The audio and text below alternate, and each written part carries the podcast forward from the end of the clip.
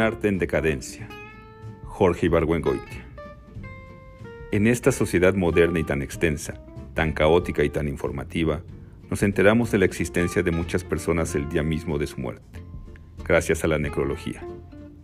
De lo anterior se deduce la importancia de este género literario y el motivo que me impulsa a escribir el presente artículo, que tiene por objeto demostrar la decadencia del estilo necrológico y por último, poner algunos ejemplos de necrologías notables para que sirvan de guía a las personas que estén interesadas en cultivar este arte. En primer lugar, conviene observar que la necrología es un bien reservado a las capas más elevadas de la sociedad. Millonarios, aristócratas, gente decente venida menos, hombres de ciencia o de letras, etc. La mayoría de los pobres se van a la tumba sin derramar una gota de tinta a menos de que les toque morir en circunstancias violentas, misteriosas o molestas. Cada sociedad y cada época tiene su manera especial de homenajear a los muertos por escrito. En Venecia, por ejemplo, los periódicos publican listas de familias que se unen al duelo y que para demostrarlo pagan por la inserción de su nombre entre los que dan la noticia del acontecimiento. Entre nosotros, una de las fuentes de ingresos más seguras y más considerables con las que cuentan los periódicos, es la tarea de anunciar los nombres de las empresas que se apesadumbran por la muerte de algún ricachón. Sin embargo, hay que admitir que el estilo necrológico se está esclerotizando y que el género se ha empobrecido tanto que se puede establecer un patrón con el que concuerdan el 99% de las noticias de esta índole. Es más o menos así el personaje murió confortado con una cantidad de auxilios espirituales que hubiera bastado para salvar las almas de diez viciosos. Y toda la parentela, aquí se dicen los grados, participan a usted con profundo dolor. Si el personaje es algún millonario extranjero, se pone, después del nombre del difunto, natural de Villacordero, Extremadura, España. Y después de la palabra hermanos, se agrega la de ausentes, entre paréntesis como puede verse, es muy sencillo. Muy sencillo y muy poco interesante.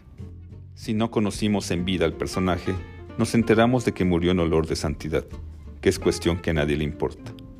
No nos enteramos ni qué significó su vida, ni qué es lo que significa su muerte. Nadie se atreve a soltarse el pelo y hacer en la necrología un juicio certero y contundente del difunto. Después de hacerles de cuadritos la vida a toda su familia, murió por fin el Señor don fulano de tal. O hacer un boceto de su temperamento. Era terco, contaba cuentos colorados y dejó en la calle a varios socios. O cuando menos, describir alguna de sus costumbres características. Vivió convencido de que levantarse a las 5 de la mañana y bañarse en agua helada era una costumbre saludable. Murió de pulmonía. Nada de esto aparece en las necrologías modernas. Si acaso, en un intento patético de demostrar que la nota no la escribió una computadora, aparece como rasgo humano en la esquela pagada por alguna empresa, después del nombre de la difunta, su título, esposa de nuestro gerente general, la inolvidable Pachita. La revista Time, con todos sus defectos, lo hace mucho mejor. Murió en Las Vegas, de leucemia. Frank Acaponetta, de 56 años, conocido en sus tiempos como Big Time Frank, jefe de uno de los más fuertes sindicatos de Lampa. Mayor concisión y elocuencia no se puede pedir. Pero tengo la impresión de que en materia de necrologías, cualquier tiempo pasado fue mejor. Una de las más interesantes que he leído la encontré en un número viejo de L'Illustration.